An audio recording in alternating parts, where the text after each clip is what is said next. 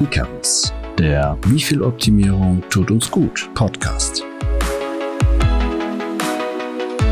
Zehn Jahre lang war für mich Gesundheit gleich hart pumpen und sehr gesund essen. Und irgendwie ging die Rechnung dann nicht auf.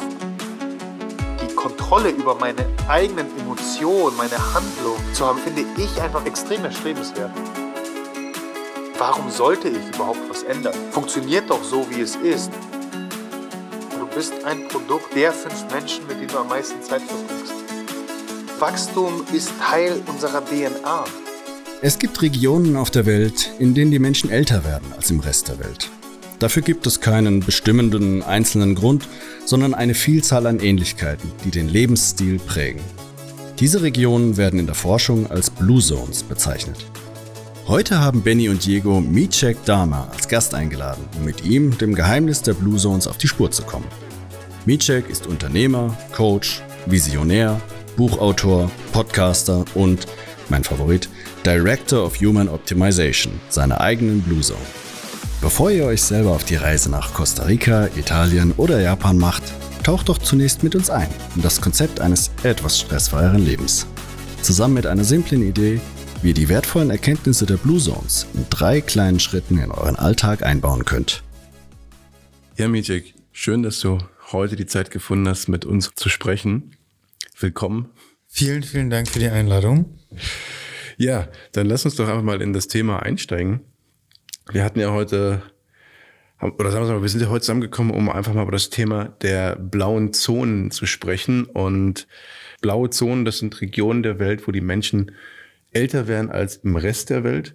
Aber das hat auch nicht ähm, bedingt durch ein einziges Merkmal, sondern durch viele Merkmale, die sich zu einem generellen Lebensstil zusammenfassen. Und ähm, ja, das ist so ein Punkt, wo wir heute einsteigen wollen, mit dir darüber reden wollen. Mhm. Aber wir haben grundsätzlich erstmal eine ganz andere Frage an dich. Schieß los. Möchtest du gerne sehr alt werden? Mm, unter Vorbehalt ja. Ich möchte vieles erreichen, ich möchte vieles machen, erleben, schaffen. Mhm. Äh, und dafür brauche ich Zeit. Äh, also wenn du, wenn du so fragst, ja, äh, ich will auf jeden Fall alt werden, aber das Ganze nur, wenn es mit einer gewissen, also mit einer hohen Lebensqualität einhergeht. Und das ist so der entscheidende Faktor, weil alles andere bedeutet für mich nur Angst vom Tod und, und dieses Kapitel irgendwie hinausschieben. Mhm. Aber darum geht's mir ja nicht. Ich möchte nicht einfach alt werden, weil ich nicht sterben möchte. Ich möchte alt werden, weil das Leben wundervoll ist und so viel zu bieten hat und ich so viel erleben will. Und dafür brauche ich eben eine gewisse Lebensqualität. Wenn das Hand in Hand geht, dann, dann hast du mich. Ja, ich will alt werden. Das ist ein sehr gutes Warum sogar. ich hoffe es. Ja, richtig cool. Denn das Altwerden, das scheint sich ja zumindest ein Stück weit bei dir halt durchzuziehen. Denn du hast ja auch ja deine, deine Firma nach den Blue Zones benannt, also genau nach diesen Gegenden auf der Erde, wo die Leute halt besonders alt werden. Ja. Wie kamst du denn überhaupt oder wo hast du von diesen Blue Zones gehört? Für mich war das jetzt vollkommen neu und, und wo, was hat dich getriggert, da mal genauer hinzuschauen? Ich glaube, es waren viele Faktoren. Am Ende waren es nicht die Blue Zones, die mich zu den Blue Zones gebracht haben, sondern ich bin darauf gestoßen in meiner eigenen Entwicklung.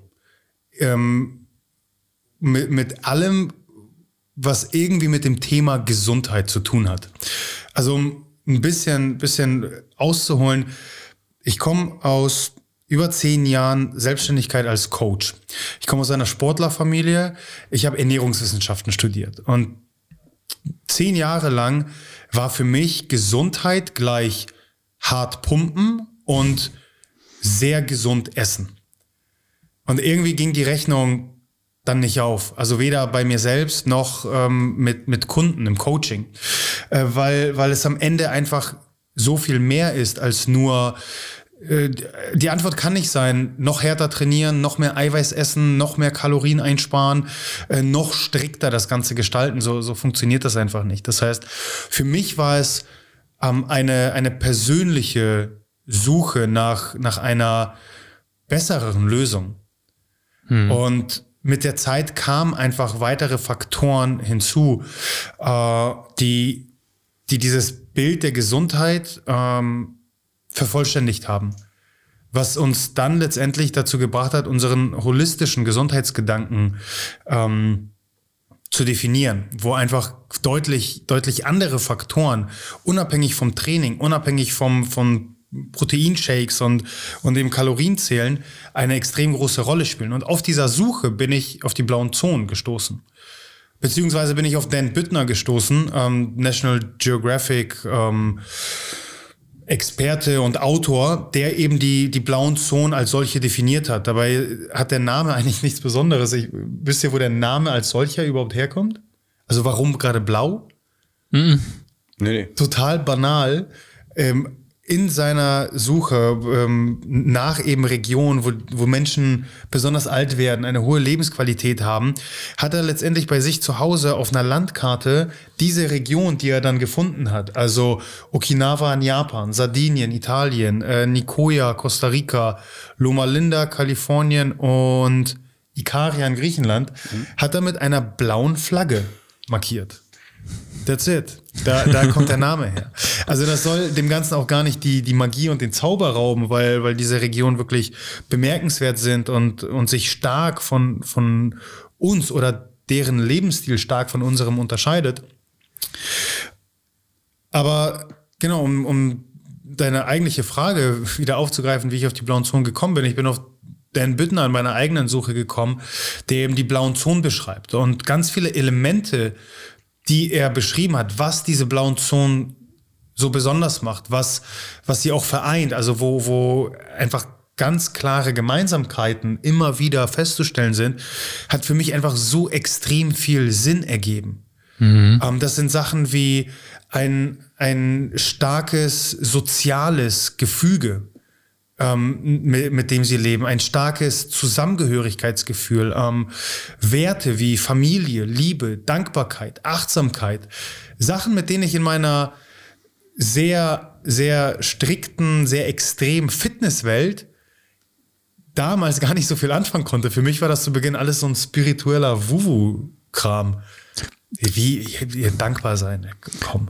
Ja, eben, es ist ja ein, ein viel größerer Horizont halt auf einmal so. Du hast nicht nur Ernährung, Absolut. also nicht nur das, den, den, Mittel, den unmittelbaren ähm, äh, Erfolg oder, oder die unmittelbare Leistung, sondern das ist ja wie so, also es betrachtet ja vielmehr noch die, die Rahmenbedingungen eigentlich, in dem du dich bewegst oder in dem du lebst. Absolut. Also für mich war es einfach zu einem bestimmten Zeitpunkt die Realisierung, hey, ich mache schon sehr viel, um meine Gesundheit zu optimieren. Ich gehe regelmäßig ins Training. Ich äh, achte sehr stark darauf, was ich esse, wie ich esse. Ähm, ich achte auch auf gewisse Regenerationsmaßnahmen, mhm. äh, allen voran dem Schlaf.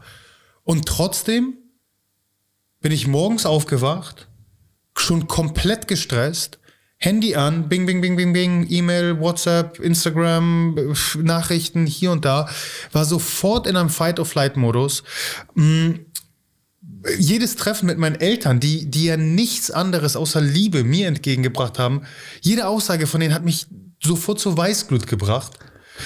Und ich hatte auch einige Coachings, die eigentlich so klar waren, zumindest sind sie das jetzt für mich im Nachhinein, aber denen ich nicht weiterhelfen mhm. konnte. Das war frustrierend und ich wusste nicht, woran es liegt. Und das war für mich der Zeitpunkt, wo ich wusste, okay, ich muss hier aus meiner Bubble raus, ich muss über den Tellerrand hinausblicken und es muss andere Faktoren geben, die, die meine Gesundheit mit definieren.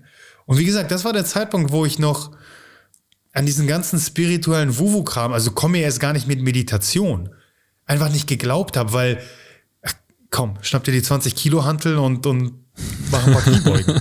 so, und dann, dann werden sich die Probleme schon lösen, aber so, so, so läuft das eben nicht. Und all diese Elemente eben, die, die so weit, so weitreichender sind und so viel holistischer sind, haben sich in den blauen Zonen wiedergefunden. Das heißt, in den blauen Zonen wirst du kein Fitnessstudio an jeder Ecke finden. Dafür sind die Menschen den ganzen Tag, so wie wir evolutionär auch dafür geschaffen wurden, mhm. dabei sich zu bewegen. Das heißt, Bewegung im Alltag ähm, ist, ist fester Bestandteil. Ein, ein 8 Stunden, 10 Stunden Tag, wo ich festgeklebt an meinem Bürostuhl sitze, Den gibt es nicht. Um mich dann nach besagten acht bis zehn Stunden Stress äh, ins Fitnessstudio zu quälen und, und dann nochmal eine Stunde on top physischen Stress draufzupacken. Diese Disbalance, das, das gibt es einfach nicht. Und das waren alles so Aspekte, wo, wo ich dachte, huh, okay, die Blue Zones, schön und gut. Die sprechen jetzt hier von Achtsamkeit und Liebe und Gemeinschaftsgefühl, mhm. Bewegung im Alltag. Schön und gut. Was mich dann aber wirklich überzeugt hat, weil zu dem Zeitpunkt dachte ich noch, ja, schön und gut. In Okinawa, Japan können die das ja gut machen, aber ich hier in Hamburg sehe das ganz anders. Wobei, je mehr ich mich da eingelesen habe, umso mehr habe ich festgestellt, dass meine Eltern und auch meine Großeltern, also ein, zwei Generationen zurück, genau dasselbe immer wieder gepriesen haben. Als ich das erste Mal meinem Opa einen Eiweißriegel gezeigt habe, hat er mich ausgelacht. so, weil für den, für den gab es, also ich spreche heutzutage sehr viel von Frankenstein-Food. Also Lebensmittel, die, die durch die Lebensmittelindustrie produziert wurden, mhm. die, die mehr als fünf, zehn oder gar 20 Zutaten haben, wo wir die Hälfte gar nicht verstehen und nicht wissen, was, was das überhaupt ist. Sowas existiert für ihn nicht. Ja. Ich komme aus einer Jägerfamilie, das heißt, mein, mein Opa ist auf die Jagd gegangen, hat ein Wildschwein geschossen, hatte ein Stück Fleisch, dazu gab es Kartoffeln, haufenweise Gemüse und, und das war seine Nahrung.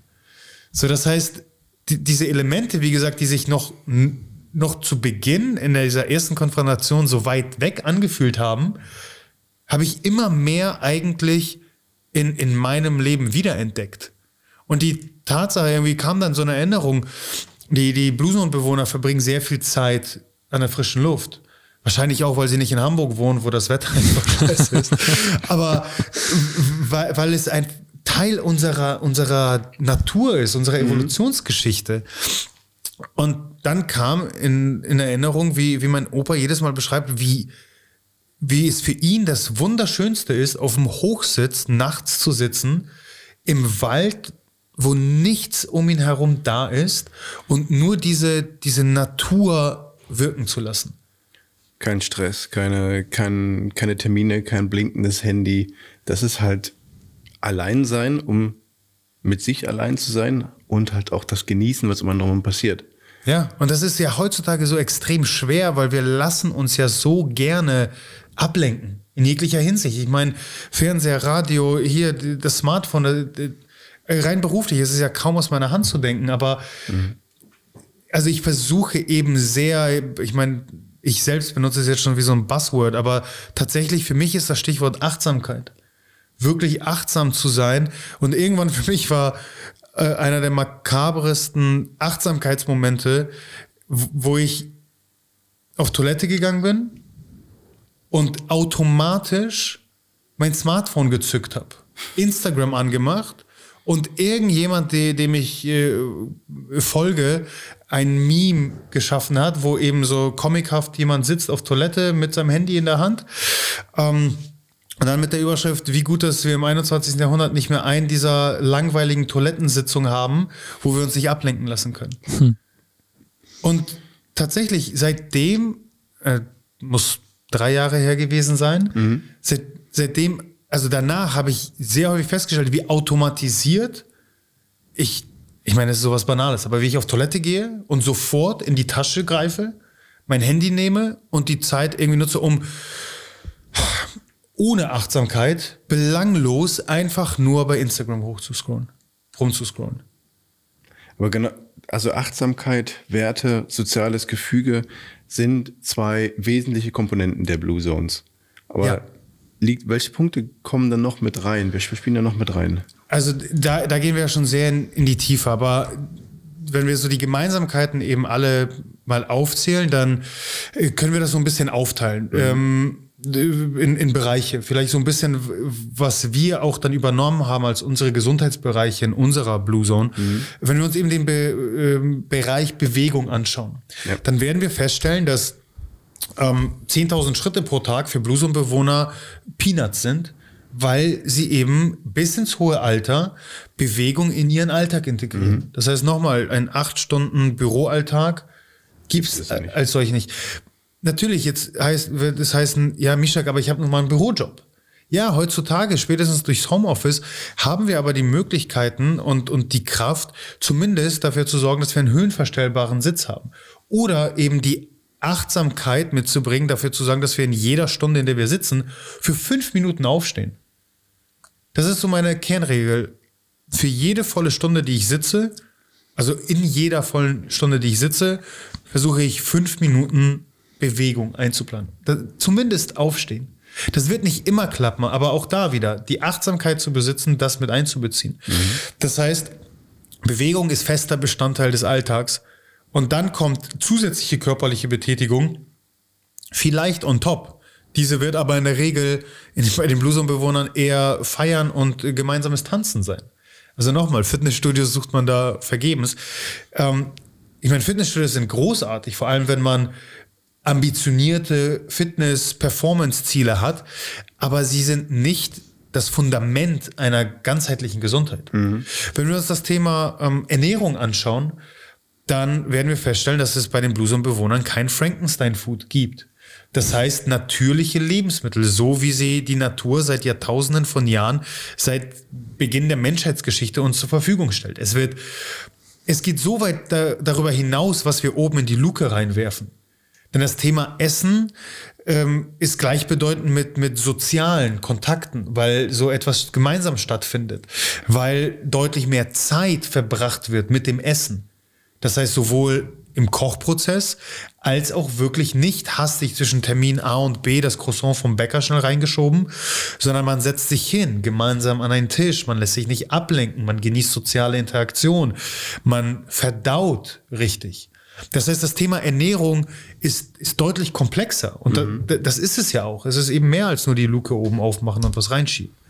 Ähm, Bluesum-Bewohner rauchen nicht in der Regel, also findet sich selten wieder.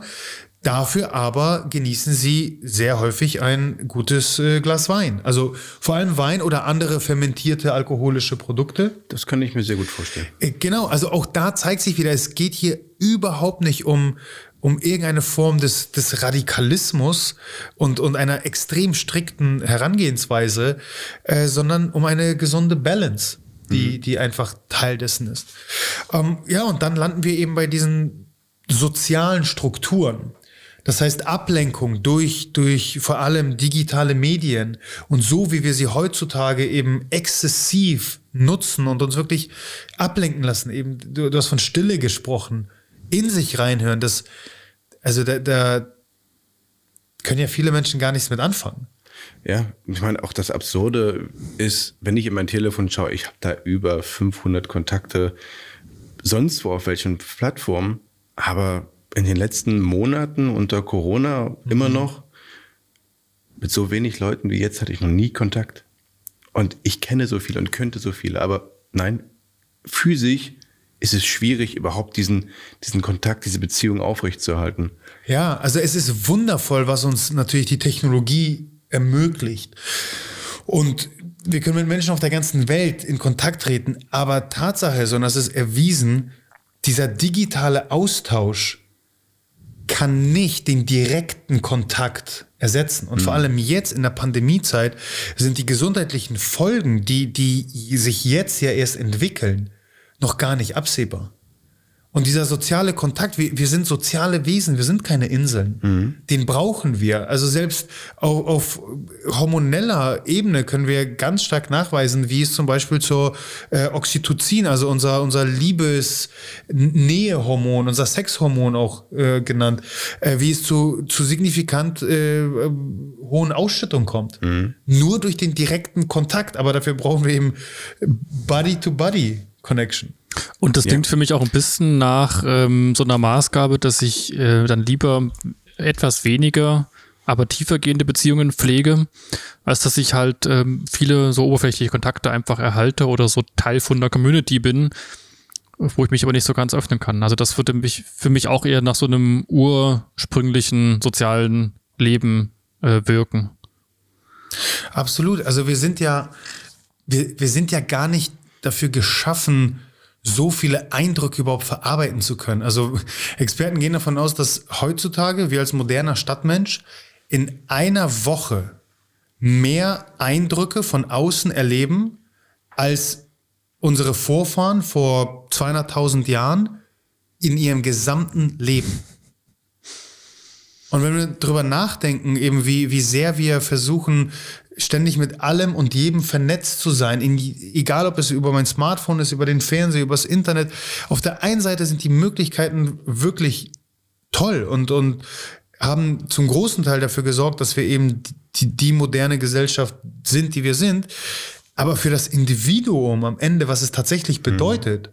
also ich erinnere mich noch zu Beginn der, der ganzen Netzwerkzeit, ich weiß nicht, ob es noch bei SchülerVZ und StudiVZ bei. Das ist ja ganz lang her. Ja, ja, das waren meine, meine Anfänge eben mit, mit Community, sondern Facebook ja ganz groß, wo, wo, wo man sich damit profiliert hat, wie viele Freunde man auf diesen Plattformen hatte. Ja, stimmt, da hast du, da hast du täglich drauf geguckt, oh, hat er jetzt meine Kontaktanfrage angenommen oder nicht? Warum hat er die jetzt nicht angenommen? Ja, ja, aber was hat es mir denn am Ende tatsächlich gegeben? Oder wie häufig habe ich wirklich eine tiefgründige ähm, äh, Diskussion mit dieser Person gehabt. Gar nicht. Und äh, heutzutage kannst du dir auf Instagram deine, deine Follower kaufen. Das heißt, da siehst du, wo das Ganze, ja, wo, wo das Ganze hinführt. Ja. Aber das mit den Eindrücken ist interessant. Ähm, in einer Woche mehr als unsere Vorfahren in ihrem ganzen Leben. Und trotzdem gibt es Momente, wo wir auf dem Klo sitzen und uns langweilen. Ja, äh, also ich meine, äh, am Ende wahrscheinlich gibt's die auch gar nicht mehr, weil wir ja dauernd überall vernetzt sind und, und eben es gar, gar nicht zulassen. Mhm. Du musst mal dir den Spaß erlauben, egal ob im Supermarkt, äh, in der Bank oder wo auch immer du bist, wo eine Schlange sich bildet. Wenn Menschen dann sich, sich in der Schlange anstellen, wie viele, und ich sag dir, also mein Beobachtung nach, sieben von zehn, vor allem, ich sag mal, die unter 50, 55 Generation, wie viele von denen sofort das Handy zücken? Sofort. Und sich sofort ablenken lassen. Ja. Und das ist erstaunlich. Und, und wenn ich sage, dass wir dafür gar nicht geschaffen sind, dann auch da ist es einfach erwiesen, dass unser Gehirn all diese Einflüsse gar nicht verarbeiten kann. Und dann frage ich mich, okay, was, was habe ich am Ende davon? Ähm, ich lasse mich eben einfach nur ablenken und ähm, that's it. Ja, respektive so cool. wie ich also nach meinem Wissensstand ist der, dass es aber auch äh, so einem leichten Suchtverhalten entsprechen kann. Dass ich ja auch auf der Suche bin nach so einem kleinen Glücksrausch, weil eben jemand mir geschrieben hat oder weil ich, keine Ahnung, was ein Like bekommen habe oder, oder einfach ja, eine News erfahre, die für mich relevant ist. Genau, und das ist, glaube ich, dann deswegen dieser Reflex. Ähm, das heißt, äh, also ich will nicht mal primär aus der Realität abtauchen, sondern ich, ich suche irgendwie halt nach einer Befriedigung. Und die habe ich halt vielleicht nicht, wenn ich halt einfach nur die Leute mir in der Schlange anschaue. Ja, also das ist es eben. Wir brauchen ja ständig diese, diese Dopaminschübe. Mhm. Und es hat sich ja gezeigt, nur durch eine no Notification, die erscheint, dass ich da ein Like bekommen habe, dass sofort tatsächlich eben Glückshormone und äh, Dopamin produziert werden. Das Problem ist ja nur, dass das System ja ausreizt. Das heißt, wir brauchen immer größere Schübe und wir können gar nicht mehr ein, ein normal, also unser Standardpegel, der, der steigt ja immer weiter und irgendwie müssen wir dafür sorgen, dass er immer weiter äh, steigt, weil die Toleranzschwelle immer weiter abnimmt. Mhm. Und dann, dann haben wir irgendwann ein Problem, weil wir eben ohne diese Elemente gar nicht mehr auskommen. Und da spätestens dann eben ganz klar ein Suchtpotenzial entsteht. Was ich mich jetzt aber frage, wenn unsere, wenn unsere Gesellschaft sich jetzt gerade so weit von diesem, von diesem Bild der Blue Zones entfernt, gibt es denn jetzt überhaupt in diesen Blue Zones auch immer noch diese Tendenz zu der achtsamen Lebensweise, was Ernährung, Bewegung, Sozialleben, ähm, Umgang mit Stress angeht? Ist das immer noch da? Ist das so eine, so eine, so eine verkapselte Welt, die sich trotzdem mhm. noch darum dreht oder verschwindet die langsam?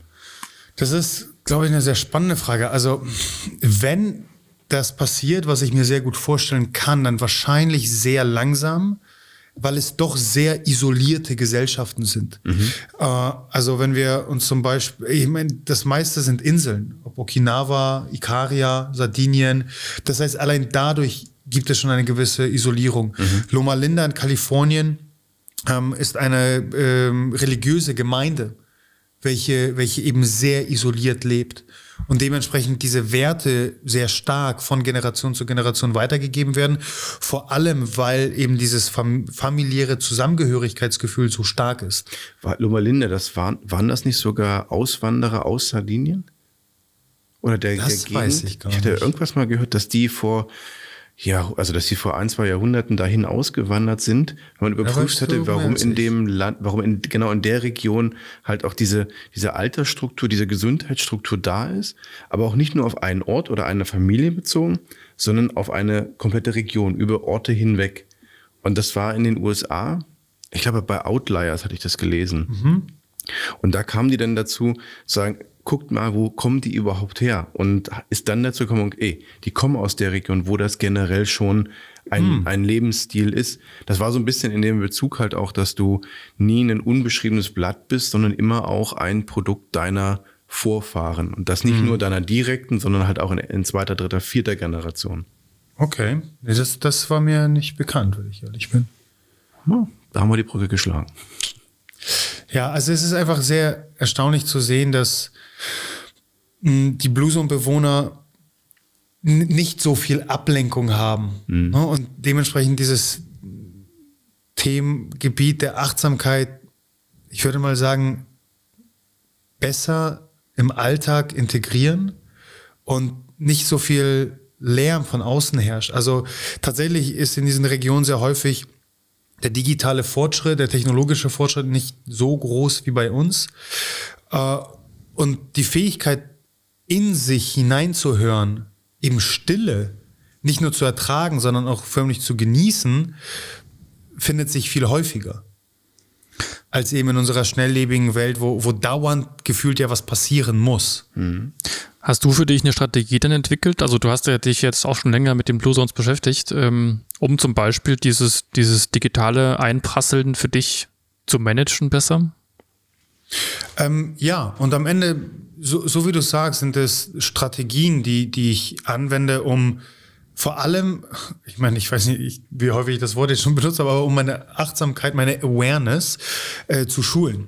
Das heißt, ich habe feste Regeln, zum Beispiel, dass ich in der ersten Stunde nach dem Aufwachen mein Handy im Flugzeugmodus lasse. Weil das ist meine Zeit, das ist meine Me-Time, meine Quality-Time. In der Zeit habe ich meinen Kickstarter, das ist der optimale Start in den Tag, den ich definiert habe über ein großes Glas Wasser, äh, Schuss, äh, Schuss Apfelessig, Schuss Zitrone, äh, kleine Prise Salz. Ich gebe meinem Körper das, was er, was er am meisten braucht. Und durch die Dehydrierung in der Nacht ist es das, es ist Flüssigkeit. Ähm, in der Zeit meditiere ich, ich atme, ich äh, führe Tagebuch, ich ein Journal.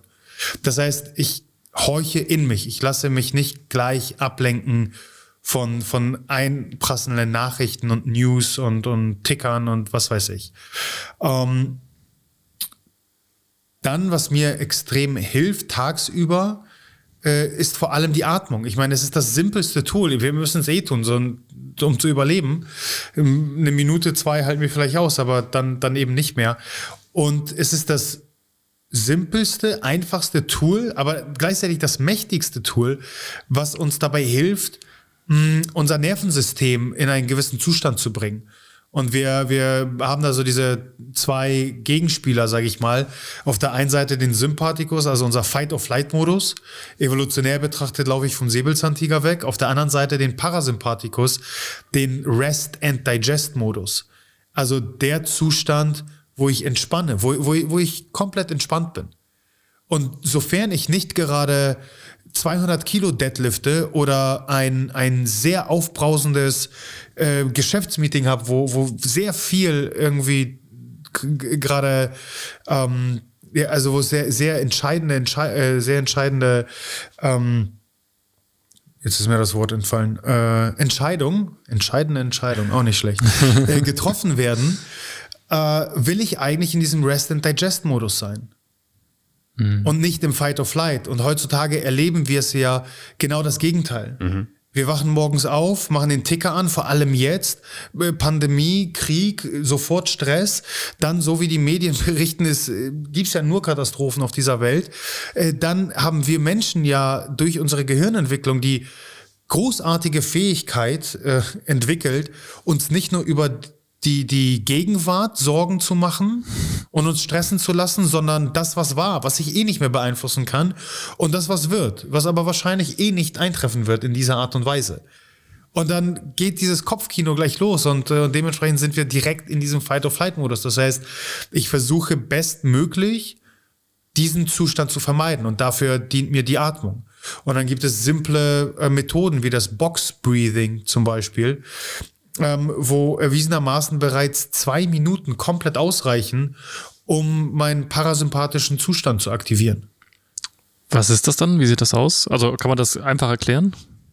I, absolut. Also das Box Breathing ähm, beschreibt letztendlich einen Atemzyklus äh, in der Box, wenn du so magst, äh, mit vier Atemzügen. Die Einatmung, das Halten, die Ausatmung und das Abwarten, nennen wir es mal, bis der nächste Atemzug ähm, äh, wieder gemacht wird. Hm. In der Regel, also man steigt ein mit einem drei, viersekündigen Rhythmus. Das heißt, ich bestmöglich über die Nase, nicht über den Mund. Der Mund dient zum Essen und Sprechen, nicht zum Atmen. Atme ich vier Sekunden über die Nase ein, halte vier Sekunden, atme vier Sekunden aus, warte vier Sekunden und gehe in den nächsten Atemzug. Es gibt ganz simple Timer, Box Breathing, Apps, äh, die, die helfen, diesen Rhythmus aufrechtzuerhalten, sodass ich nicht mit Zählen beschäftigt bin, sondern nur einem, einem Ticken, Klicken, wie auch immer, ähm, horche. Und zwei Minuten. Mehr, mehr ist es nicht. Und machst du das regelmäßig oder halt, wenn du merkst, oh Mann, ich bin gerade voll im Stress, ich lasse mich jetzt hier zu sehr beeinflussen, stopp. Äh, sowohl als auch. Also ich habe meine Morgenroutine, wo ich als Teil der Meditation das Box Breathing unterbringe. Und dann wende ich äh, taktisch, sage ich mal, das Box Breathing immer dann an, wenn ich merke, dass ich in einen zu erregten Zustand komme. Wenn mhm. ich zum Beispiel weiß, äh, heute Nachmittag hatte ich einen, einen sehr schwierigen Call, wo, wo ich sehr nervös war, wo ich im Vorfeld ins Box Breathing gehe. Vor jedem Workshop, Seminar, wo ich vor vielen Menschen spreche, wo man natürlicherweise erregt ist, nervös ist, zu einem gewissen Grad auch völlig in Ordnung. Aber um das, um, damit diese Erregung eben nicht Überhand gewinnt, gehe ich für zwei Minuten ins Box Breathing. Das hätte ich gestern Abend gebraucht. Ja? Ich war gestern Abend in einem Meeting, ähm, bin natürlich auch unterwegs gewesen, kam zwei Minuten zu spät, weil ich noch jemanden weggebracht habe, hatte die Maske auf und ähm, setzte mich quasi zum Meeting dazu und Meeting hat angefangen. Ja, Diego, jetzt gib mir mal kurz deine, deine Einschätzung zu äh, XY. Mhm. Und ich war gerade noch im, im Atmen und ich habe gemerkt, allein durch dieses noch Atmen war ich gedanklich komplett weg. Ich habe keinen klaren Gedanken mehr Pochen in den Ohren. Pochen in, ja. Und ich dachte, es hört gar nicht mehr auf und ich muss jetzt aber auch reden. Und ja, das ist taktisch, nehme ich mir mit. Das ist. Also es klappt natürlich nicht immer, machen wir uns nichts vor. Nur wenn, wenn du wirklich gehetzt, es gibt diese Phasen, völlig in Ordnung. Aber die Intention dahingehend zu setzen, finde ich eben als sehr mächtig, weil jeder von uns wird es ja nachvollziehen können. Was passiert, wenn ich so anfange zu atmen? Du merkst ja förmlich, wie, wie der Erregungszustand zunimmt. Mhm. Aber was passiert auf der anderen Seite, wenn du einmal tief einatmest? und einfach mal gehen lässt, einfach mal ja. lang und wirklich tief ausatmest. Also du merkst förmlich, wie, wie dein ganzes System entspannt. Und wenn du das jetzt, und es muss eben nicht lange sein, lass es eine Minute zu Beginn sein, kann das eben sehr, sehr mächtig sein. Und ich finde es einfach so, so spannend, in, in diesen Momenten, und dann landen wir wieder bei dieser ganzen Ablenkung von außen, wie häufig wir uns von äußeren Kräften, nenne ich sie mal, ob es Personen sind, ob es News sind, die wir gerade gehört haben, eben leiten und lenken lassen. Mhm. Und ich bin kein Kontrollfreak in dem Sinne, aber die, die Kontrolle über meine, meine eigenen Emotionen, meine Handlung zu haben, über meinen Zustand, wie ich eben auf etwas eingehe und sei es nur der Blödmann, der mich im Verkehr geschnitten hat, dass, dass ich mich nicht durch den gleich auf 180 bringen lasse, finde ich einfach als extrem erstrebenswert. Ja, stimme ich zu 100 Prozent dazu.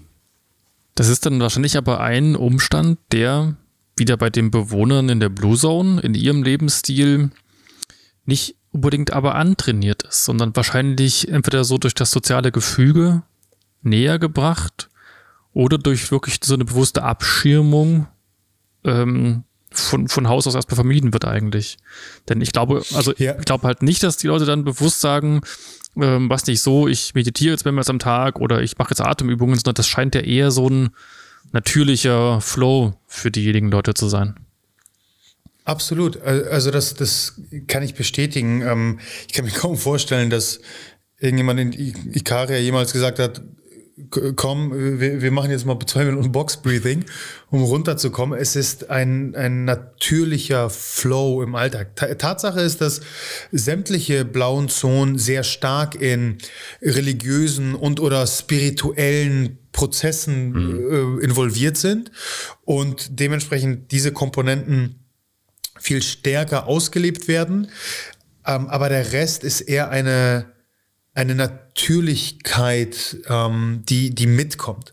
Dementsprechend nochmal, also es ist ja nur für mich dann das Zeichen, okay, die haben diese Gelassenheit quasi im Blut. Wir nicht. Dementsprechend, was für Möglichkeiten habe ich, das aber trotzdem irgendwie mit, mit einzubauen mhm. und dementsprechend dann taktische Elemente einzugehen, wie eben das Box Breathing. Aber haben wir denn, in, ich meine, wir sind ja komplett von unseren Reizen, ich würde jetzt nicht sagen komplett getriggert, aber es ist schon ein anderes Verhältnis als in den, äh, als auf Sardinien in einer abgeschirmten Insel. Ist unser Leben doch recht hektisch, doch recht schnell, ohne jetzt wirklich sagen zu mhm. können, äh, dass es da anders ist. Aber haben wir überhaupt die Chance, uns aus diesem Leben auf einen achtsameren Weg zu bewegen, trotz des ganzen, der ganzen Geräusche um uns herum? Ich denke ja. Also ich, sagen wir mal so, ich versuche zunächst einmal mit bestem Beispiel voranzugehen. Mhm. Und äh, ich habe es erwähnt, äh, also ich bin jetzt seit zwölf Jahren selbstständig, selbst und ständig. Ich habe große Ziele, das heißt, ich würde schon behaupten, dass mein Leben schnelllebig, stressig, mit ganz vielen Einflüssen von allen Seiten äh, ist. Jeder Tag sieht anders aus. Jeden Tag habe ich irgendeine Herausforderung, die, die ich zum ersten Mal angehe und irgendeine Lösung finden muss für das Problem. Und ich würde behaupten, dass in den letzten vor allem drei bis vier Jahren ich immer besser darin werde, achtsamer, entspannter in gewissen Situationen, ähm, dankbarer mhm. zu, zu sein. Und für mich war, war einer der tollsten Momente, als mein Umfeld das spürbar festgestellt hat. Und zum Beispiel meine Eltern mir irgendwann gesagt haben, Sohn, du scheinst so viel ausgeglichener, entspannter, ausbalancierter zu sein als vorher, weil ich eben nicht an die Decke gegangen bin und ihnen gleich an die Gurgel gesprungen bin, nur weil sie mich gefragt haben, warum hast du deinen Cousin nicht angerufen? Ähm, also ich denke schon, sicherlich haben wir mit deutlich größeren Hürden zu kämpfen als die Bewohner der blauen Zone. Und sehr häufig stehen wir an einem Punkt, wo wir jahrelang aufgebaute, Jahrzehnte teilweise äh, lang aufgebaute Gewohnheiten versuchen müssen zu durchbrechen. Wie eben äh, die, die Tatsache, ich stehe morgens auf, das erste, was ich mache, ist eine Zigarette reinschieben oder gleich den Kaffee mit Zucker, Koffein plus, plus Zucker zu einem Zeitpunkt, wo, wo ich es gar nicht brauche, plus News, die mich aufregen. Das sind ja alles automatisierte hm. Geschehnisse, über die ich gefühlt erstmal gar keine Kontrolle habe. Und da erstmal wieder überhaupt die, die Awareness ähm, aufzubringen, das bewusst wahrzunehmen, hey, Moment mal, kurz mal Vogelperspektive einnehmen, kurz mal drüber nachdenken, okay, wa was passiert hier gerade? Das, das braucht extrem viel Zeit. Ich denke ja, ich denke, es startet mit dem Individuum, mhm. mit, mit mir selbst und vielleicht auch der, der Tatsache, was kann ich dadurch erreichen? Was, was verändert sich dadurch für mich? Und das ist der, der spannende Punkt, weil zunächst einmal diese Automatismen, die, die laufen nun mal ab und die, die tun uns ja nicht weh. Und wir gewöhnen uns an einen gewissen Zustand. Das heißt, es ist zu Beginn sehr schwierig mh, zu realisieren oder überhaupt wahrzunehmen, warum sollte ich überhaupt was ändern? Funktioniert doch so, wie es ist, weil im Job performe ich, ich verdiene gut Geld, ähm, meine Frau liebt mich, äh, meine Kinder finden, halten mich für den Größten. Wozu sollte ich denn hier was ändern?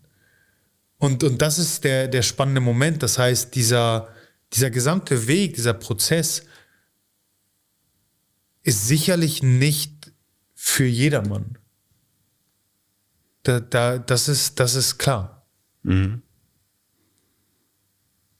Aber gerade für die Leute, die wirklich mehr vom Leben erwarten, die auf der Suche sind, die, die jeden Stein umdrehen wollen, die mit interessanten Leuten interagieren wollen, aber vielleicht mhm. durch ihren, durch ihren Alltag gar nicht dazu in der Lage sind, die zehn, zwölf Stunden im Büro sitzen, die gar nicht aufstehen, ähm, aber die vielleicht dieses Jucken im Kopf haben und wissen, es läuft nicht richtig, was ich hier gerade mhm. mache. Ich glaube, das sind dann die Leute, die das wirklich mitnehmen können und ähm, sich das Warum mal, ja, sich die Frage des Warums mal stellen sollten. Also es ist ja sehr häufig sehr viel einfacher, sich all diese Fragen nicht zu stellen und einfach mit diesem Flow zu gehen. Ich glaube, ich weiß es nicht, aber ich glaube fest daran, dass jeder von uns, weil Wachstum ist Teil unserer DNA. Wir, wir Menschen kommen als kleines Häufchen Elend auf die Welt, können gar nichts machen und wir sind darauf angewiesen, uns weiterzuentwickeln. Mhm.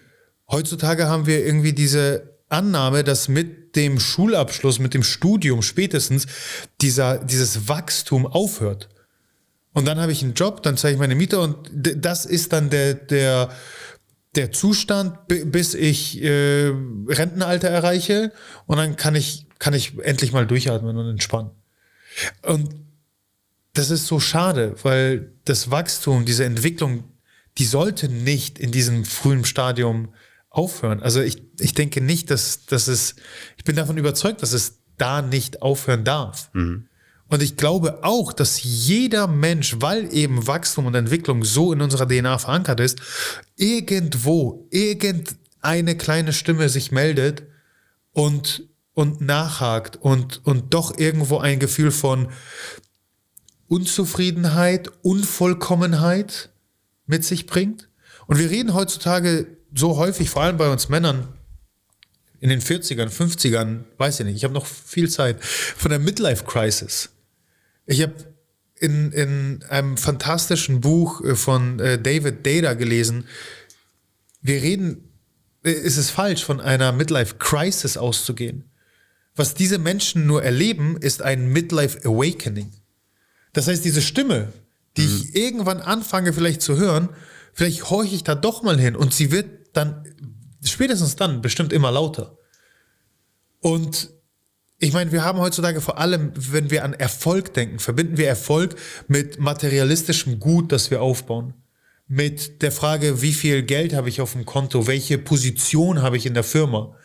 Und das ist alles schön und gut. Und auch, auch ich habe große finanzielle Pläne. Aber irgendwann stellen wir fest, okay, ich habe all meine Energie dafür verbracht, auf diesen Berg zu steigen. Aber was ist, wenn es der falsche Berg ist?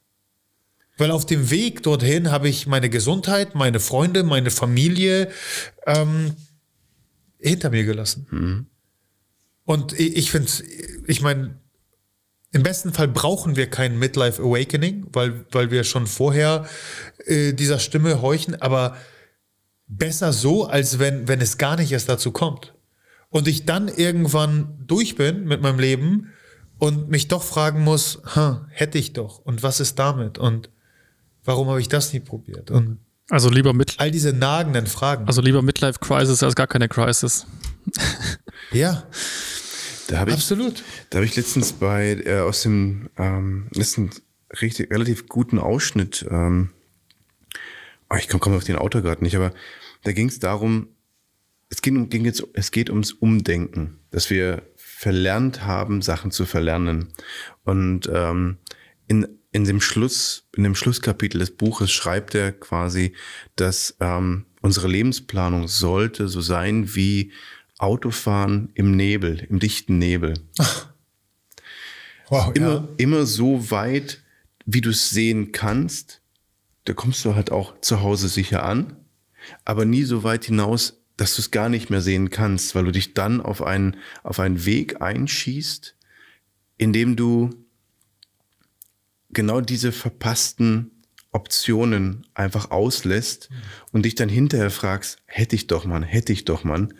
Und eher offen bleibst, deine vorgefertigte Meinung einfach mal stecken lässt und sagst, okay, ich plane jetzt auf Horizont zwei bis drei Jahre. In den zwei bis drei Jahren will ich XY erreichen. Und dann gucke ich, wo ich weiterhin gehen will. Weil klar, der vorgefertigte Weg, die nächste, der nächste Karrieresprung, ich will fünf Kinder haben. Aber was ist, wenn du nach dem ersten Kind feststellst, oh, vielleicht reicht mir doch eins? Und, Ja. Aber was mache ich da jetzt mit der Vorstellung, die ich seit Jahren in mir trage?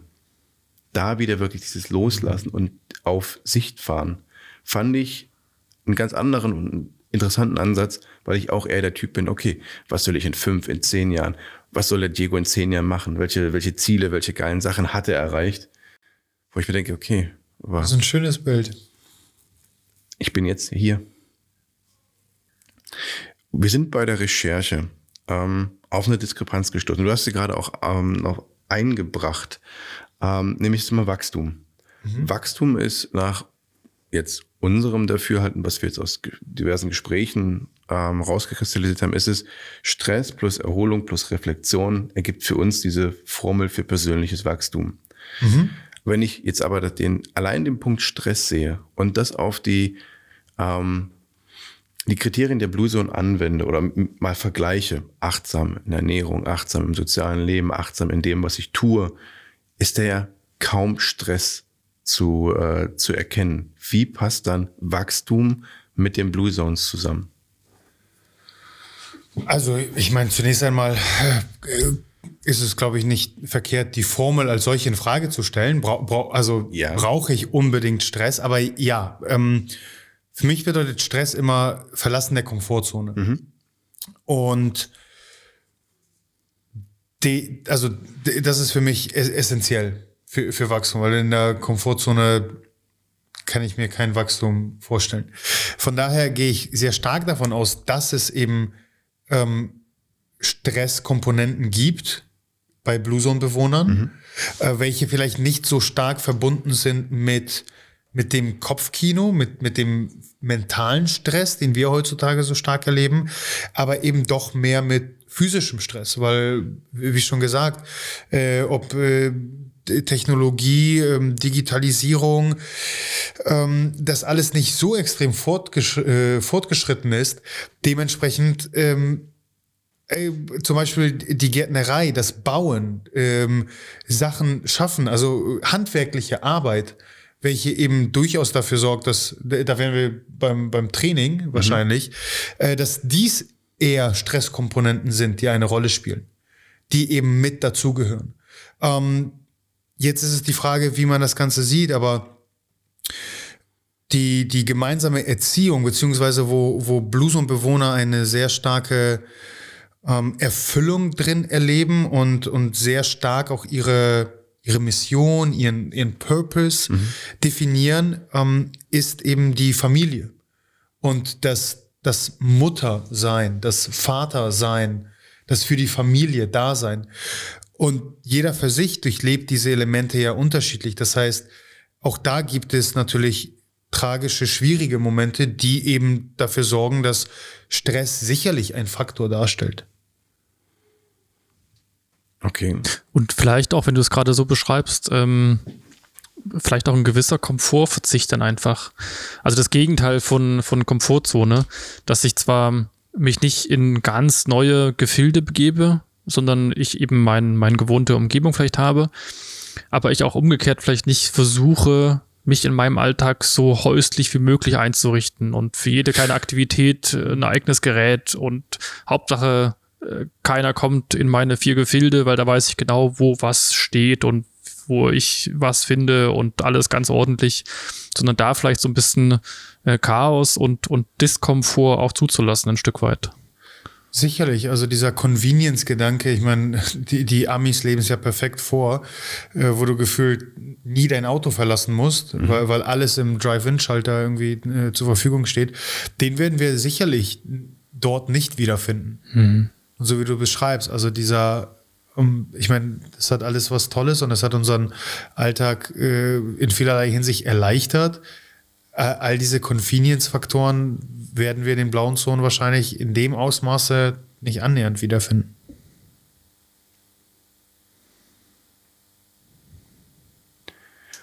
Okay, jetzt nochmal auch dazu, aber ich, ich muss einmal das einbringen. Äh, dein Titel, Director of Human Optimization. Ich finde den Titel geil, den würde ich auch gerne mal haben. Aber wie muss ich mir das dann vorstellen? Ich glaube, also ich kann es mir nur, ich kann es mir erahnen, so ein bisschen, aber ähm, du setzt dir selbst, deinem, deinem Körper, deinem Geist ähm, immer wieder neuen, neuen, neue Reize, neue Herausforderungen. Und ähm, das machst du dann, wie, wie, wie läuft das dann ab in, in, in deinem Alltag? Welche, welche Reize, welche neuen Reize setzt du dir dann und wie bringst du das dann halt auch rüber an deine Kunden? Oder welche lässt du zu? Könnte ja auch die Frage sein. Ja, ja ähm, spannend. Also, wenn wir jetzt von den blauen Zonen, wo wir diese sehr elementaren ähm, ich sag mal, back to the roots ähm, Elemente wiederfinden, die wir als Inspiration beziehen, wo wir uns die Frage stellen, okay, was können wir von, von diesen Regionen, von diesen Menschen lernen? Und was ist dann tatsächlich in welcher Form in unseren Alltag implementierbar? Das ist ja die eine Komponente, die unsere Blue Zone ausmacht. Wir schlagen dann aber die Brücke zu, zu diesem, ich sag mal, etwas modernerem Biohacking-Gedanken, was letztendlich nichts anderes beschreibt als ein Do-it-yourself-Gesundheitsgedanken. Ich brauche keinen äh, Mann oder Frau im weißen Kittel, die mir Pille XY verschreiben oder ähm, andere Internet-Experten, die, die mir sagen, wie ich zu leben habe, sondern ich bringe selbst genügend Wissen mit, er, also erlerne Sachen, um mich als Individuum bestmöglich verstehen zu können. Und dementsprechend, ähm, weil wir nun mal über sieben Milliarden einzigartige Schneeflocken sind, ähm, das Ganze auf mich als Individuum optimal auszulegen. Ähm, wir haben in diesem ganzheitlichen Gesundheitsgedanken fünf Bereiche definiert. Ernährung, Bewegung, Regeneration, darunter zwei große Themen, also einmal das Stressmanagement und einmal den Schlaf. Äh, Pflege, alles was mit, mit der Haut als größtem Organ einhergeht und unsere Geisteshaltung, unser Monkey Mind da oben, also dieser ganze spirituelle Wuwu-Kram.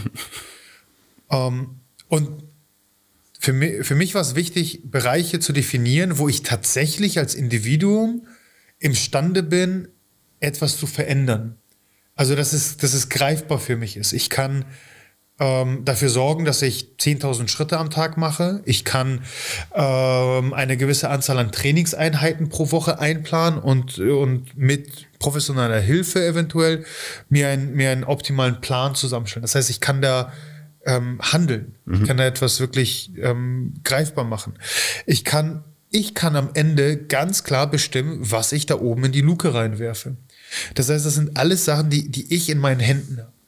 Und dementsprechend sind das alles Bereiche, die ich versuche in meinem Alltag zu integrieren. Das heißt, wenn ich nur so äh, einmal kurz äh, in, in diese Bereiche ein, äh, reintapse, ähm, Ernährung, ich habe es angesprochen, ich sorge dafür, dass ich die Kontrolle habe, was ich esse. Nicht jederzeit, weil wenn ich irgendwo zum Essen eingeladen bin oder bei Freunden eingeladen bin und gar nicht weiß, ob und was es zu essen gibt, ist doch völlig in Ordnung. Also am Ende ist es immer so eine 80-20-Nummer, mhm. der wir folgen. Das heißt, 80 Prozent der Zeit versuche ich alles optimal zu gestalten und 20 Prozent ähm, let it be. Das ist der Flow, mit dem ich gehe. Und phasenweise kann das auf 90-10 hinauslaufen, weil ich gerade ein, ein temporär ähm, beschränktes, klares Ziel habe. Es kann aber auch mal auf 70-30 hinauslaufen, weil ich andere Komponenten habe, wo meine Energie hinfließt. Ähm, wenn es die Bewegung ist, dann sorge ich dafür, jetzt habe ich schon mehrmals erwähnt, mindestens 10.000 Schritte pro Tag zu machen. Das ist das ist mein absolutes Minimum. Und ähm, in den letzten Jahren jetzt, wenn ich ins Coaching gegangen bin, war es immer mein Bestreben, zunächst einmal nicht immer die 10.000 Schritte, weil wenn ich jemanden abhole, was keine Seltenheit war, bei 2.000 Schritten pro Tag, dann erwarte ich nicht, dass von einem Tag auf den anderen fünfmal so viele Schritte gemacht werden. Sondern dann gehen wir erstmal auf drei, dreieinhalb. Lass uns die fünf knacken. Wow, einen Monat hast du jetzt 5000 Schritte pro Tag gemacht lass uns auf sechs gehen. Sodass wir immer diese Progression haben und, mhm. und uns dahin arbeiten. Also es ist ja immer ein Prozess. Das Problem ist, dass wir heutzutage ja immer noch irgendwie von dieser eierlegenden Wollmilchsau träumen und die, die ganzen Fitnessmagazine und Experten uns ja immer wieder mit den sechs Wochen äh, Sixpack-Plänen kommen und immer wieder kommunizieren, kei keine Arbeit, null Arbeit, die du reinstecken musst, ähm, höchster Ertrag und minimales Zeitfenster, was du brauchst. Ich habe sechs Monate gebraucht, um überhaupt dahin zu kommen. Und es hat einen Monat Unachtsamkeit gekostet, das geht um schnell, ja. ganz, ganz weit weg von meinem Ziel zu sein. Das war sehr frustrierend. Da hattest du wohl nicht die passende App ja. Also dafür. da, das sind ja, das sind, das sind gu gute Tools tatsächlich, die dabei helfen können, ähm, sich daran zu erinnern, weil am, am Ende geht es darum, vielleicht auf ein, zwei ungesunde Gewohnheiten zu verzichten oder erstmal zu realisieren, hey, das tut mir eigentlich gar nicht so gut, auch wenn ich jetzt gerade akut keine Schmerzen verspüre, ist das jetzt nicht optimal und diese durch ein, zwei gute Rituale zu ersetzen. Mhm. Ich liebe das Buch ähm, von James Clear, Atomic Habits, Oh ja. wo, wo, wo er eben genau das beschreibt.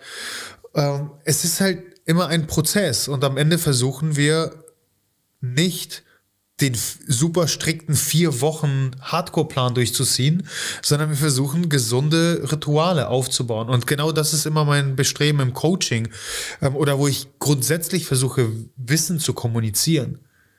Am Ende ist es nicht die Banane, die gesund oder ungesund ist. Es ist nicht der Sechs-Wochen-Plan. Es ist nicht die perfekte Übung. Wenn du die machst, dann kann nichts mehr schief gehen. Es sind Rituale im Alltag, wo ich mir selbst beweisen kann, ich habe die Kontrolle. Ich kann bestimmen, wie, wie ich mit der Situation umgehe. Und ein, ein nicht zu unterschätzender Faktor, Diego, du hast es schon, schon jetzt mehrmals auch erwähnt, ist unser Umfeld und wie wir dieses gestalten. Und ich sage auch immer wieder, du bist ein Produkt der fünf Menschen, mit denen du am meisten Zeit verbringst.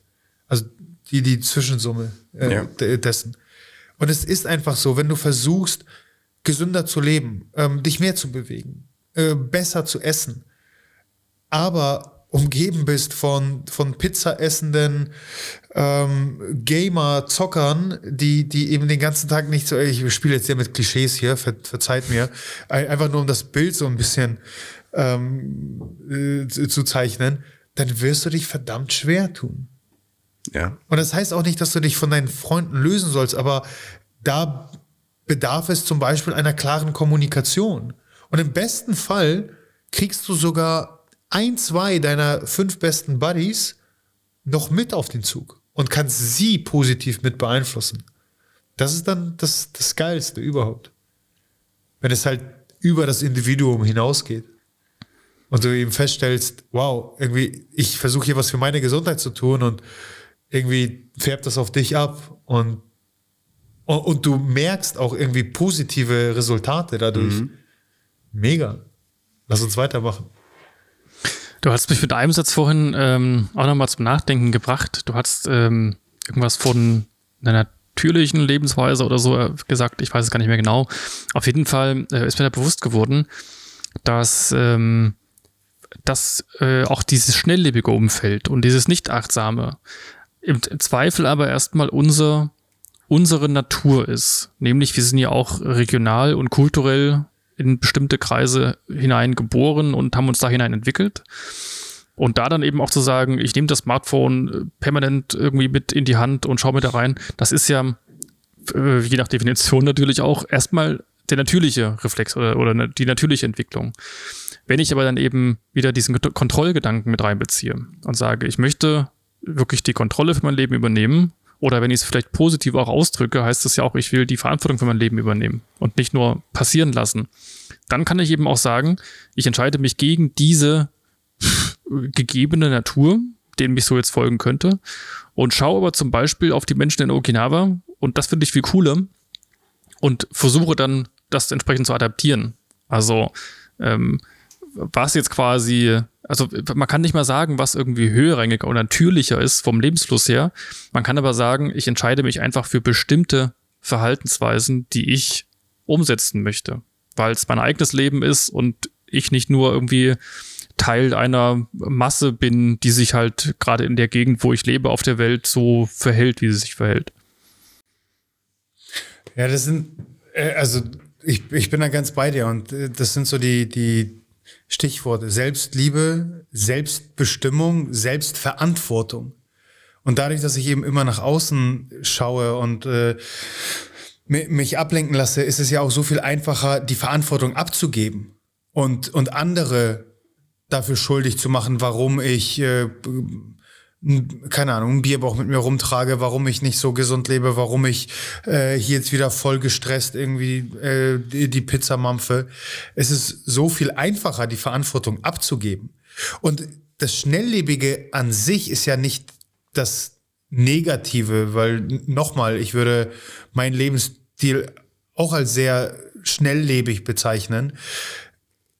Für mich ist aber eben dieser Kontrollgedanke oder der Aspekt der Kontrolle so entscheidend dabei. Weil in der Regel hat das Schnelllebige ähm, etwas mit, mit Kontrollverlust zu tun.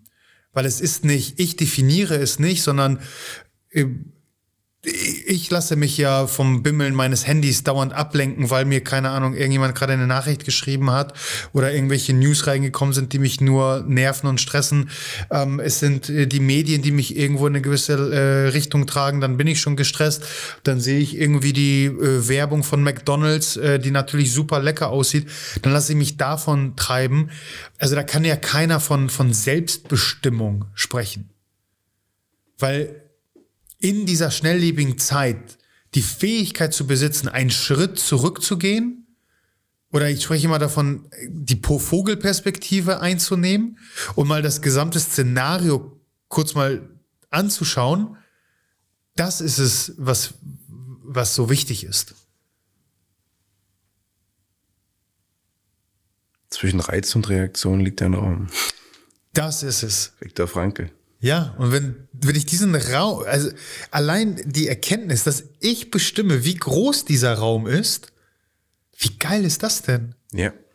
Ich meine, wie häufig waren wir in banalen Situationen, wie äh, der Arsch, der mich im Verkehr schneidet, der, der Chef oder Kollege, der mich anschreit, oder bei, bei der Arbeit, wo mir Unrecht getan wird, wo ich direkt im Fight-of-Flight-Modus emotional darauf eingehe. Irrational oder eine E-Mail bekomme, wo ich gleich in Wut zurückschreibe und dann im Nachhinein denke, oh, auf den Satz hätte ich verzichten können. Wenn ich diesen Raum gestalten kann, ach, mega. Es ist aber sehr, sehr schnell, dass man da die Tür verpasst und Absolut. Und das ist, also das finde ich ja so, so spannend, weil was ich sehr häufig feststelle, ähm, äh, auch mit Kunden, ist, ist diese Annahme, und das ist ja so grundsätzlich irgendwie unsere Sichtweise, schwarz und weiß. Entweder bin ich ähm, wie Gandhi und, und kontrolliere alles und bin die Ruhe selbst und, und äh, lass mich von nichts irgendwie aus der Bahn werfen oder ich bin dieses nervöse, ähm, ängstliche, wütende Häufchen, das sich von allen und jedem beeinflussen lässt. Aber dazwischen gibt es natürlich etliche Grauzonen. Und am Ende ist es tägliches Training. Mhm. Und ich bin weit davon entfernt, dass es täglich klappt. Also wie viele Momente habe ich? Also späte, ich meine, meine bessere Hälfte, Domi, hat ein unglaubliches Talent dafür, meinen Raum zunichte zu machen. Äh, also deswegen, das, das, das, das, ist ja nicht so schwarz und weiß, ne, dass man entweder nur das eine oder das andere Extrem eingeht, ganz im Gegenteil. Ist, und auf der anderen Seite finde ich das ja so spannend, weil ich habe jeden Tag die Chance, es besser zu machen und daran zu arbeiten und zu trainieren. Und für jeden, der zumindest erkannt hat, ich möchte irgendwas tun oder ich möchte eben Kontrolle übernehmen, hast du in deinem Coaching-Umfeld ähm, das zusammengedampft auf das Motto Walk, Breathe, Hydrate. Das war, das ist die yes. Essenz, die du aus der, aus der, aus den Leuten aus der Blue Zone gewonnen hast. Tatsächlich ja. Also es hat sich zu unserem Mantra entwickelt, Walk, Breathe, Hydrate, weil die Frage ist, okay, ich habe jetzt ich habe die Blue Zones, ich habe dieses moderne Biohacking, ich habe äh, Supplemente, ich habe ähm, zehn Jahre Erfahrung nur im, im Training, im Coaching und habe all diese Möglichkeiten, ähm, das Training zu konzipieren. Ähm, reden wir jetzt gar nicht über die Ernährung und Mahlzeiten, Timing und, und Supplements und, und, und. Aber okay, ich habe auch zehn Jahre gehabt, dieses, dieses Spektrum an Möglichkeiten irgendwo zu erforschen und zu verstehen und auch teilweise anzuwenden. Natürlich nie alles zur selben Zeit. So, jetzt hole ich aber den Autonomalverbraucher ab, was eher der Standard ist. Also acht bis zehn Stunden Bürojob, morgens, wenn überhaupt, schnell ein Marmeladenbrot, mittags zwischen Termin A und B, äh, schnell mal irgendwas vom Bäcker abends total frustriert irgendwie die Pasta oder Pizza auf der Couch. So, ich erinnere mich an Zeiten, wo ich verzweifelt versucht habe, all dieses Wissen, was man kumuliert, loszuwerden und, und die, die krassesten Biohacks gleich, gleich, gleich rauszieht. Aber da, damit habe ich die Leute verloren, weil mhm. das überfordert ja jeden. Ähm, von daher, ja, war dann die Frage, okay, wie können wir das Ganze runterbrechen? Was ist wirklich das Fundament, die Basis? Wo startet das Thema Gesundheit? Und am Ende waren es diese drei Elemente, wo ich davon überzeugt bin, dass je nachdem, wo du startest, aber mach sie einen Monat und ich garantiere dir, dass du eine Verbesserung deiner Lebensqualität erreichen wirst. Und am Ende ist es, ist es dieses übergeordnete Ziel, weil natürlich habe ich in den letzten Jahren etliche Kunden betreut, wo temporär ein bestimmtes Ziel ausgesprochen wurde, also vor allem im Profisportbereich, äh, für Wettkampf XY fit sein, für Saison so und so ähm, zu einem bestimmten Zeitpunkt fit sein, ähm, für die Hochzeit optimal aussehen. Aber das übergeordnete Ziel ist für mich ein langes, aber nur weil es ein gesundes und glückliches Leben ist. Und das möchte ich so, so diesen erfüllten Glückszustand möchte ich so lange wie möglich aufrechterhalten. So, und dann kommen wir eben zu Walk, Breathe, Hydrate. Das heißt, das ganze Thema Training, Bewegung oder, also wir denken ja immer an Training und die Frage kommt dann ganz häufig ganz schnell, okay, Mischek, wie häufig soll ich trainieren die Woche?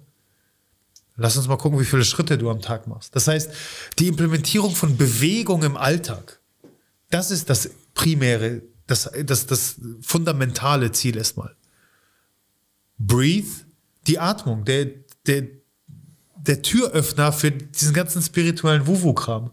Und die Fähigkeit, eben diesen, diesen Raum zu vergrößern und ähm, achtsamer zu sein und äh, mein Nervensystem positiv zu beeinflussen. Dafür brauchen wir zwei Minuten am Tag. Also, wenn du die nicht hast, dann müssen wir uns ja keine Gedanken machen über äh, halbstündige, stündige Meditationssitzung ähm, und Schulung und äh, ich, ich weiß nicht, was noch für, für Biohacks. Lass uns mit zwei Minuten anfangen, wo du nichts weiter tust, als deine Atemzüge zu zählen. Für, also für mich war es zu Beginn ein, diese zwei Minuten, die kamen mir vor wie zwei Stunden. Und Hydrate naja, Flüssigkeit, wenn wir in das Thema Ernährung einsteigen, wo wir ja ganz viel mit Thema Gesundheit gleich verbinden, wir müssen uns keine Gedanken machen über, ob Kohlenhydrate nach 18 Uhr gut oder schlecht sind, ob deine, deine Eier von glücklichen Hühnern kommen, wenn du nicht mal deinen Wasserhaushalt abdecken kannst. Mhm. 40 Milliliter pro Kilogramm Körpergewicht pro Tag. Dreieinhalb Liter für einen Stand durch, Durchschnittsmann. Ja. So, und ich kann dir sagen, acht von zehn Ernährungsprotokollen, die ich gesichtet habe, halber Liter, ein Liter, wenn überhaupt. Haufenweise Protokolle, wo es hieß, puh, ein Glas, Äh, Rest des Tages habe ich es vergessen. Wie kann man das vergessen? Da wäre ich dizzy im Kopf. Ja, nur anscheinend, also in bestimmten Abschnitten im Leben geht's nun mal so hektisch, so stressig zu, dass die Tage sehr schnell vorübergehen. Und dann haben wir einen Tag, wo wir dizzy sind. Ist halt so. Zweiter Tag, dritter Tag. Und wir gewöhnen uns ja an einen gewissen Zustand sehr schnell. Ja, und auf der anderen Seite haben wir Menschen ja extrem viele ähm, Prozesse in, involviert, die, die das Ganze wieder ausbalancieren. Also so zerbrechlich sind wir ja am Ende nicht. Dass es uns so viel besser gehen könnte, wenn wir einfach nur anständig hydriert sind, dass wir so viel weniger Heißhungerattacken hätten, dass unsere Verdauung so viel besser laufen würde, das wissen wir ja zu dem Zeitpunkt noch. Mhm. Aber genau, also dieses gesamte Riesenfeld Gesundheit, Optimieren, Biohacking, Blue Zones haben wir runtergebrochen auf Walk, Breathe, Hydrate. Diese drei Elemente. Die sind abgedeckt, okay, dann geht's weiter. Wie gesagt, wir haben die Box der Pandora, die wir eröffnen können. Aber lass uns erstmal erst, erst diese drei, drei Sachen richtig angehen. Das sind drei wirklich gute Punkte, die halt auch so, ja, ich würde sagen, das, das Gespräch auch sehr, sehr gut abrunden. Walk, breathe, hydrate. Lass uns einfach damit in den nächsten, Start, äh, nächsten Tag starten und dabei noch ein bisschen mehr Achtsamkeit an den Tag legen, um uns ein Stück weiter oder ein Stück näher auf ein Leben an die Blue Zones anzunähern. Das kann ich auf jeden Fall so unterschreiben. Sehr cool. Dann vielen Dank, Witschek, für deine, ähm, für die Erfahrung, die du mit uns geteilt hast. Sehr, sehr gerne. Also das ist ähm, jedes Mal, wenn ich den Mund aufmachen kann und äh, über Gesundheit sprechen kann, äh, bin ich froh. Und wenn da irgendwas hängen geblieben ist und äh, zumindest Walk, Breathe, Hydrate, dann, dann bin ich schon happy. Das freut uns. Gut, dann wünschen wir dir einen schönen Abend. Merci. Benny, auch an dich nach München einen schönen Abend. Danke. Und bis zum nächsten Mal. Adios.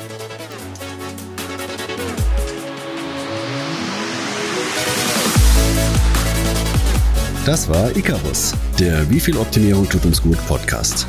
Wenn ihr über die nächste Folge benachrichtigt werden möchtet, dann abonniert uns doch einfach. Genau da, wo ihr uns gerade im Moment anhört. Bis zum nächsten Mal.